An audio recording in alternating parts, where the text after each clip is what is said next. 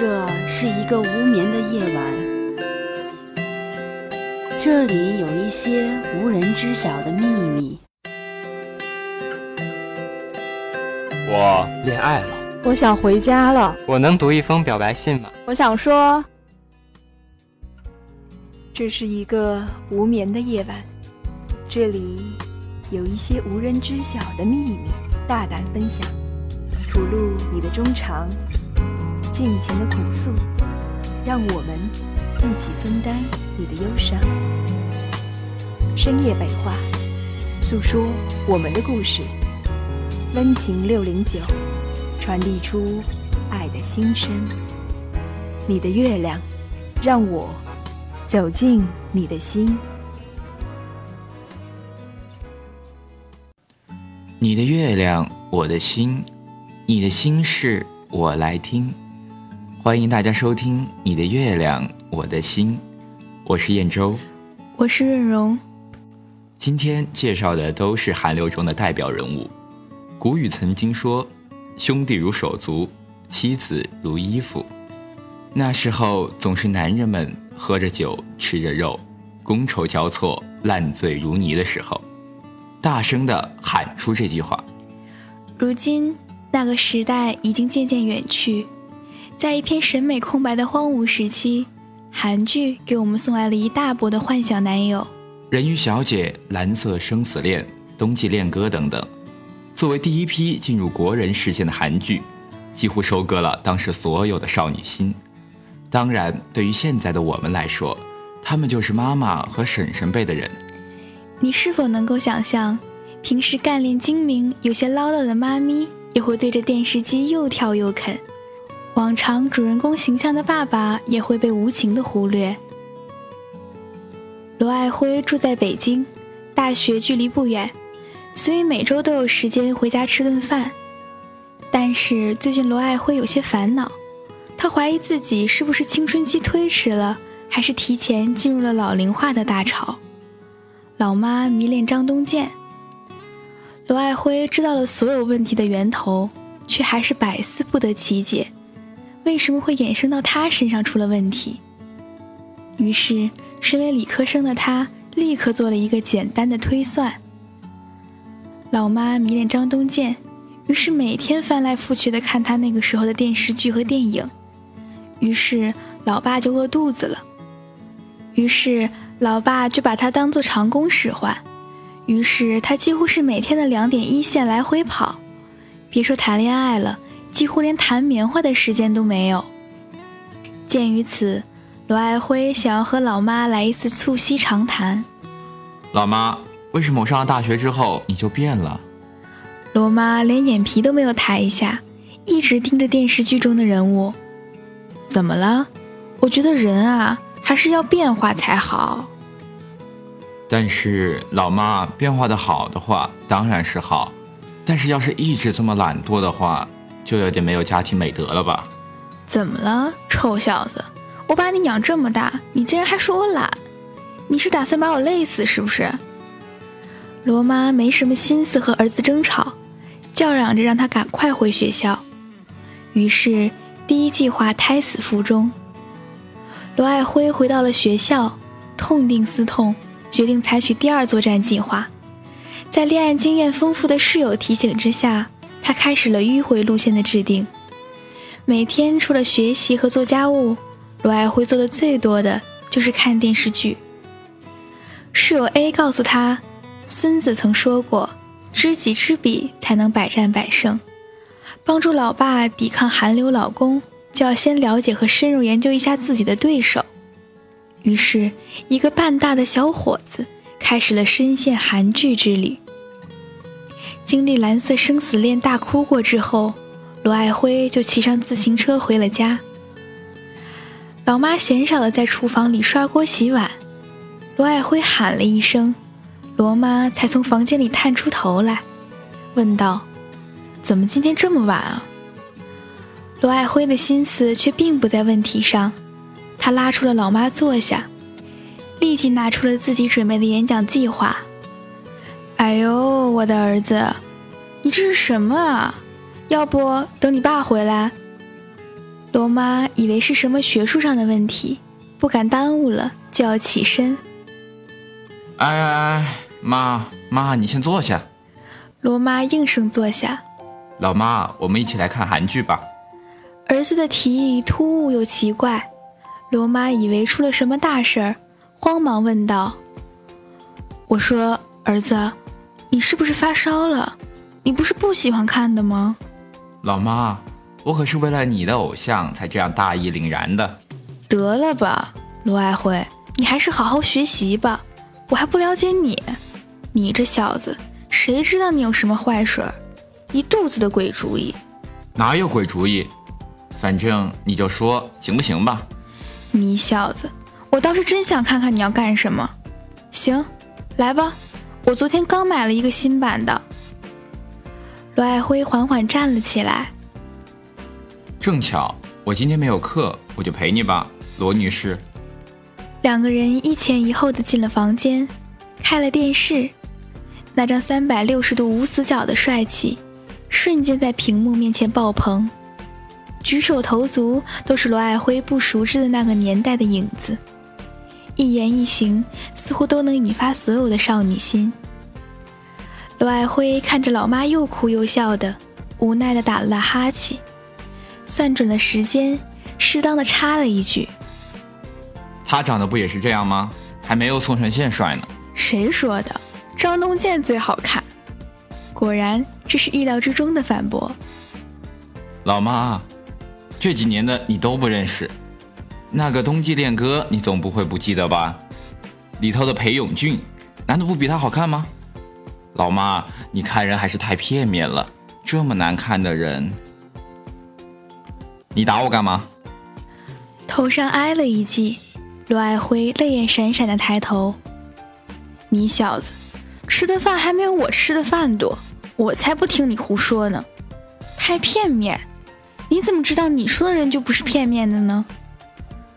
第二次进攻惨遭滑铁卢，罗爱辉一脸哀怨地回到了宿舍，脸上都写着“惨败”两个字。于是，忙碌的生活仍旧在继续。有一天，罗爱辉手机没电了，教授还在讲课，一直到了晚上。他才想起来昨天老爸交代的事情，骑着自行车一路狂奔的回了家。小区里灯管坏了一段时间了，平时不怎么注意，这次偶然回来的这么晚，罗爱辉才觉得连路都有些模糊了。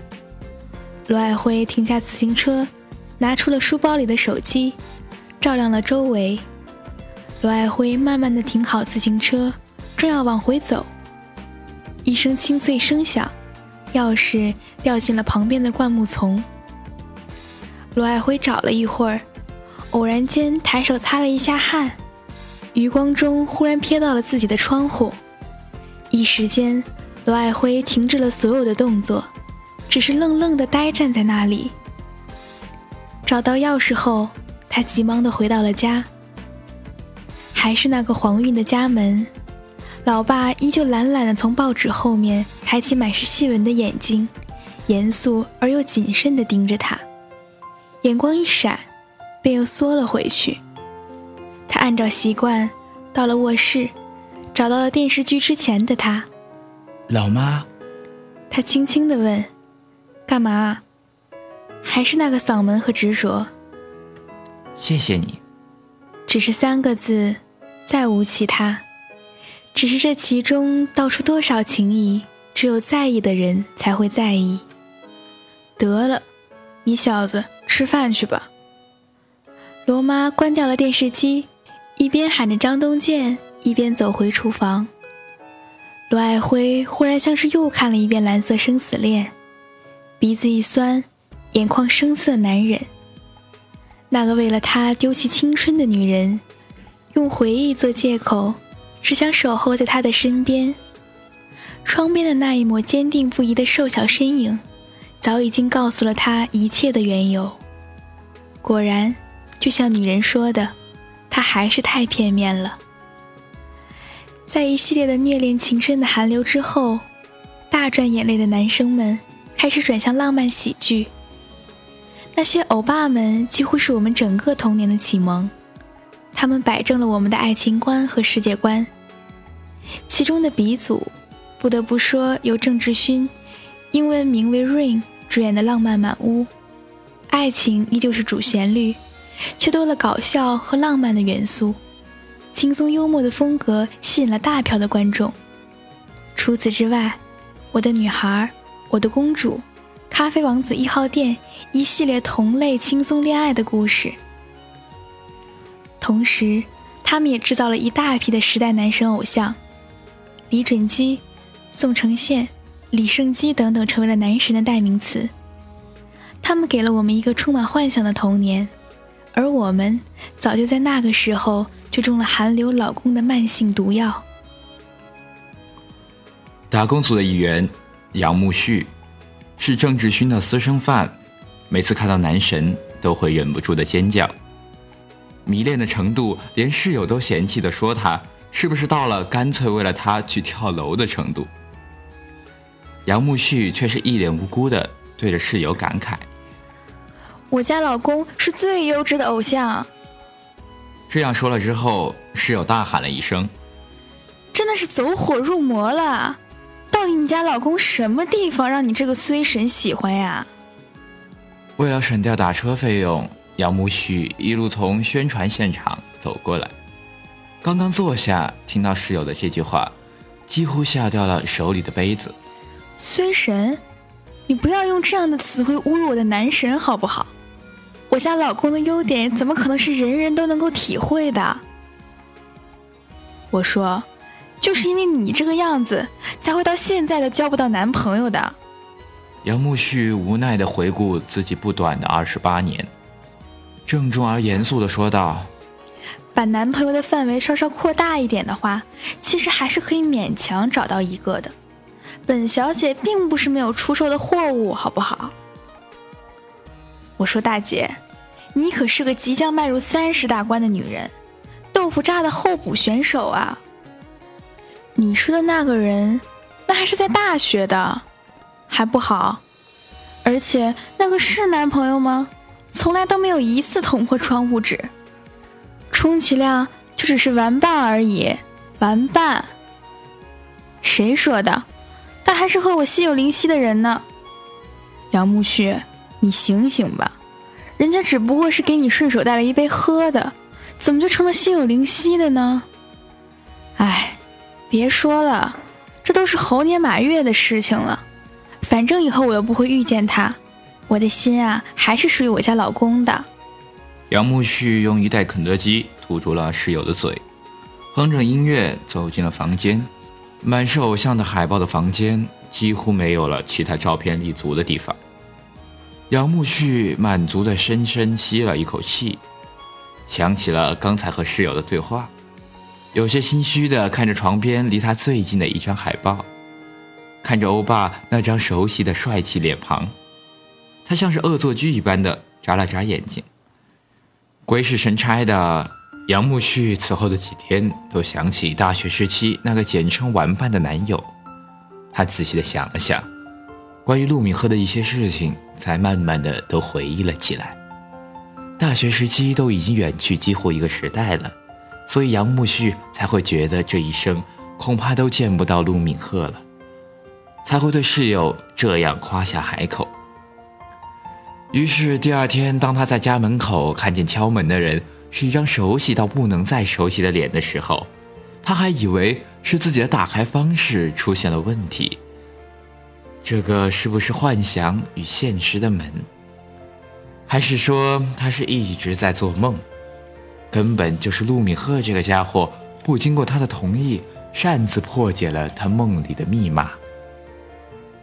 就像是大学时候轻松破解了他的电脑一样。杨慕旭不自觉地吞下吃惊的口水，说道：“陆敏赫，你是从八年前穿越到这里的吗？”依旧帅气硬朗，看不到的是岁月的磨合。身材高大的人轻松将他的影子笼罩了进来。杨慕旭，八年还是一样的迟钝呢。我千辛万苦的找到你。好不容易站到你家的门前，你竟然用这种语气和我说话，真是太伤心了。你找我做什么啊？我提醒你啊，接下来的话可是秘密。你确定要我在这里把这件事情宣扬出去吗？看着他一脸的还不请我进去的神情，杨慕旭瞬间在心里默念着偶像的名字。算是吃了一颗定心丸。避开室友，好不容易把大神请到了房间。大神一坐下，就开始絮絮叨叨的不断嫌弃：“这都是什么年代了，你竟然还是这么土气的追星！就算是我回到了民国好了，这又和你有什么关系？”陆敏赫，快说，你到底是要和我说什么鬼话？还记得八年前我和你说过的约定吗？杨慕旭不自然的愣了一下。什么约定啊？早就不记得了。那，要不要我帮你回忆啊？他忽然的靠近，熟悉的压迫感，熟悉的心跳声。杨木旭似乎听到了手里奶茶掉落在地的声音。那是他唯一送给他的，却在初吻的时候掉落在地。啊！我想起来了，他大声的喊了出来：“如果再次相遇，一定是你告白的时候。可是，可是我没有答应你这个约定啊，陆明和，你这又算是什么？八年前的事情就应该八年前做完，现在你又在和谁较劲啊？”杨慕旭用力的推开了眼前的人。杨慕旭，你刚刚说了吧？问我是不是从八年前穿越过来的？的确，我的这一场告别仪式错过了八年。可你不是也未曾变过吗？这么多年坚持的喜欢郑智勋，那是我的老公，你怎么和他比？陆敏赫笑得爽朗。忘记我们第一次遇见是在哪儿吗？那一场别开生面的演唱会。你对着摄影的我吃你老公的醋。我那时候就知道我不会和他比，那是你的老公，但我会是你的爱人，这是不一样的。告白，这就要开始了吗？杨慕旭有些难以呼吸了。你不会这么快的，对吧？我还没有什么心理准备呢。再说，我等一下还要上班呢。如果迟到了的话，这个月的全勤就没有了，我的钱就没了。你能不能等我比较空闲的时候告白啊？某人有些哭笑不得了。合着告白和打琴是后者更重要？还是中午吃饭的时候再说告白的话吧。现在就这样让我愉快的去打琴吧，回见啊！杨慕旭趁势溜出了房间，又回头添了一句话：“啊，对了，走的时候轻一点，我室友还在睡觉，千万不要打扰到他。”不然你会死得很惨的，相信我，绝对会比跌入地狱还要惨。回见吧。杨木旭从来不知道自己原来是那么的热爱这份工作，上班的每一分每一秒都那么令人珍惜。挨到了下班的时间，他却像是身体没了骨头，一寸都不想移动。旁边的同事们约他出去吃饭，杨木旭都一律拒绝。怎么了？不出去吃饭吗？胃病犯了又怎么办？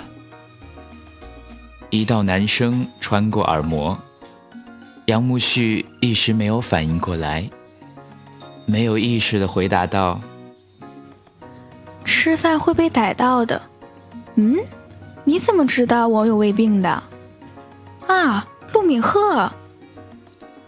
杨慕旭回头看到一张放大的恐怖的脸，吃惊的叫出了声音。那人懒懒的趴在窗子上，问道：“害怕被谁逮到呢？怎么了？不是说中午的时候听我的告白的吗？”某人一副心虚的样子，支吾了半天：“怎么，想要逃跑吗？”陆明鹤眼疾手快的伸出手臂，拦住了某人的去路。眼见计划失败，杨慕旭像是泄了气的皮球。陆明鹤，你放过我吧，你的玩笑代价太大了，我开不起。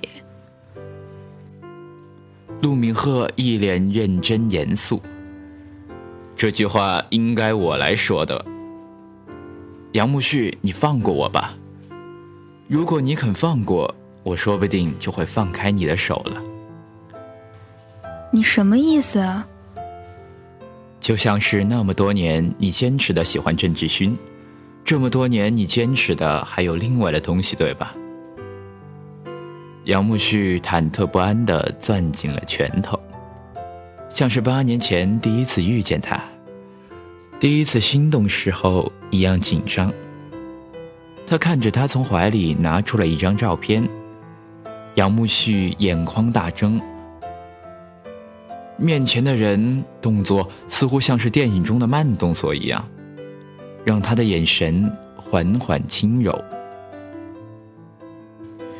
的确不该把你留在我的房间里的，这么不老实的人。心底的一抹触动，杨慕旭忽然闪烁泪光。照片上笑得耀眼的两个人，仿佛是放缓了八年的光阴。而八年后的两个人，在这个狭小的格子间里，将所有情愫缓缓道来。我只是撕掉了一张海报，就让我找到了。话说，你这个习惯真是从来没有变过，总是将最爱藏在最喜欢之后，就像是陆敏赫将它藏在了岁月之后，即使尘封，未曾泛黄。至于关于他为什么丢弃了这些年的流年，我们有一辈子的时间来了解这些时光，这样我们就会更加相爱。将幻想照进现实，老公和爱人都是不可分割。话说，跳出了年龄和父母的束缚，新一代的我们走进了魔幻。超现实的恋爱模式，韩流发掘出了新一代的男神，一《秘密花园》《来自星星的你》《杀了我》《治愈我》以及最近火热的《太阳的后裔》为代表的恋爱模式，开始了在浪漫之上的奇幻之旅。苏志燮、金秀贤、池诚、袁冰，走出了不一般的道路。韩流老公们的演技愈加具有即视感。外星人、精神分裂、七重人格以及特种军人，虽然角色难度非常大，老公们的演技却越加炉火纯青，引得少女心泛滥成灾。楚江和程小新自打入了大学，进了同一个班，搬进了同一个宿舍，就好像是天生的敌人一样。虽然没有过于表现出来，但是两个人互相讨厌的火星却是冒得滋滋直响。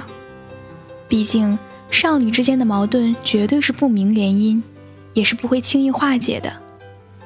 但是近一段时间，却像是融化的冰块一样，在海面上的冰川慢慢靠近。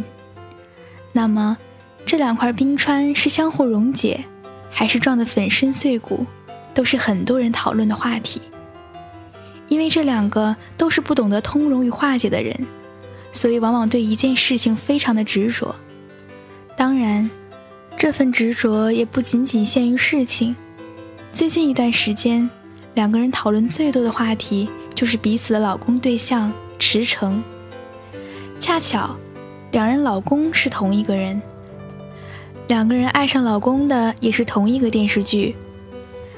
在《杀了我治愈我》之中，楚江最爱的是池诚炉火纯青的演技，七重人格的精彩饰演，让楚江的心瞬间沦陷。而程小新比起楚江更加具有少女心，她喜欢的是男女主角之间的因果爱情，至于牵手，其中男主温柔包容的眼神真是射杀感动，标标必中。于是两个人在男神的牵线之下，话题从原来的鸡毛蒜皮到赞美驰骋，一起分享，一起交谈，几乎是占据了大多的时间。这是从来都没有过的事情，变成朋友甚至是闺蜜，几乎都是一句话的事情了。也会有同时，也会有同时认识他们的朋友问起这样的话：“你们以前并不算是融洽，现在这样相处不会觉得很别扭吗？”楚江说道：“你难道没有听说过，女人之间交朋友往往只需要一句话吗？见面的时候第一句话问对方。”你这身漂亮的衣服是哪里买的啊？听懂了没啊？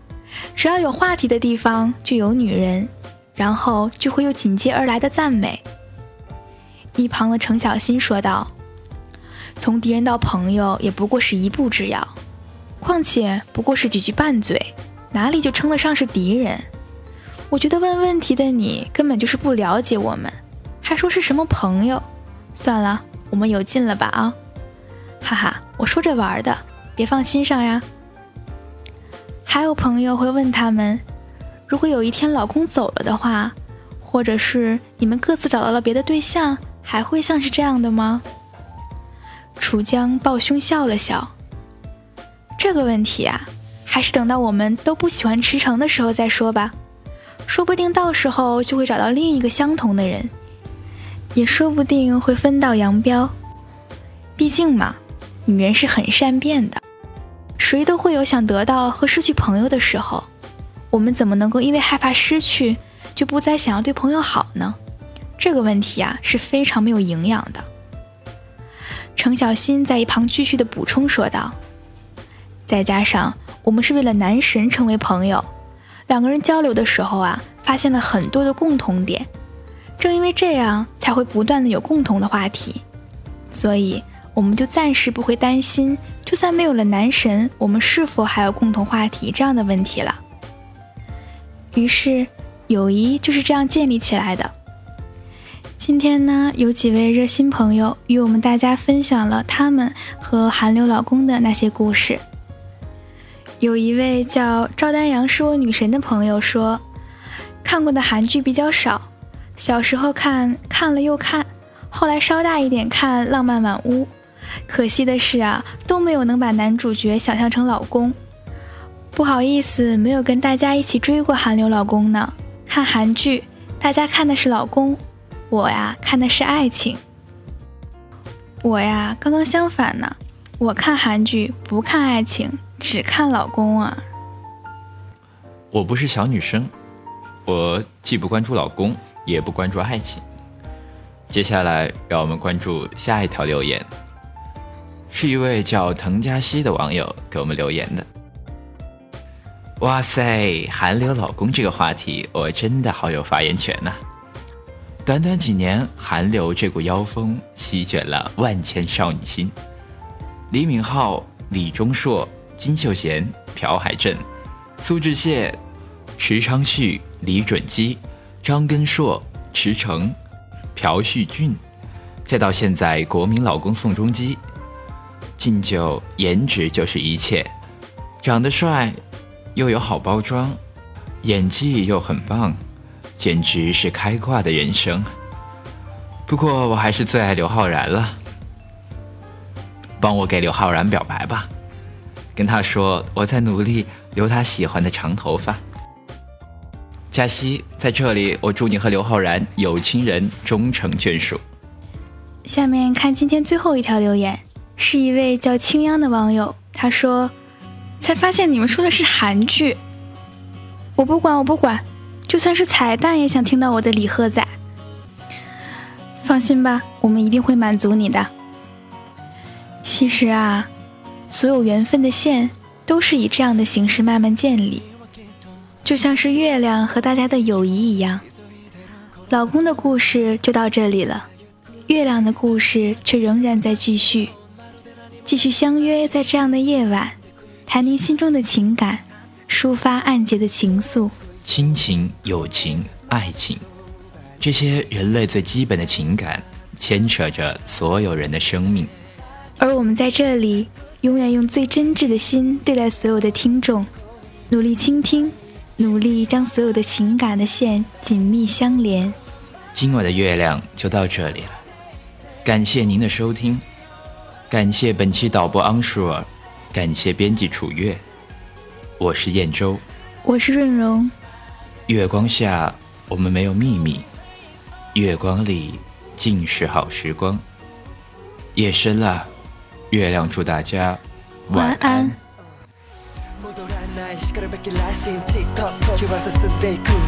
シナリオならどんな結末を僕らに用意してくれただろう。次のシーンでまた巡り合いたって。エクスプレス君にも時にも僕は。追いつけやしない。遠く愛しい後ろ姿をただ見守るだけ。君を呼ぶ声街の雑踏に消えてく。消えてくよ。もう一度だけ呼んでみるけどもっと届かない。君がどこに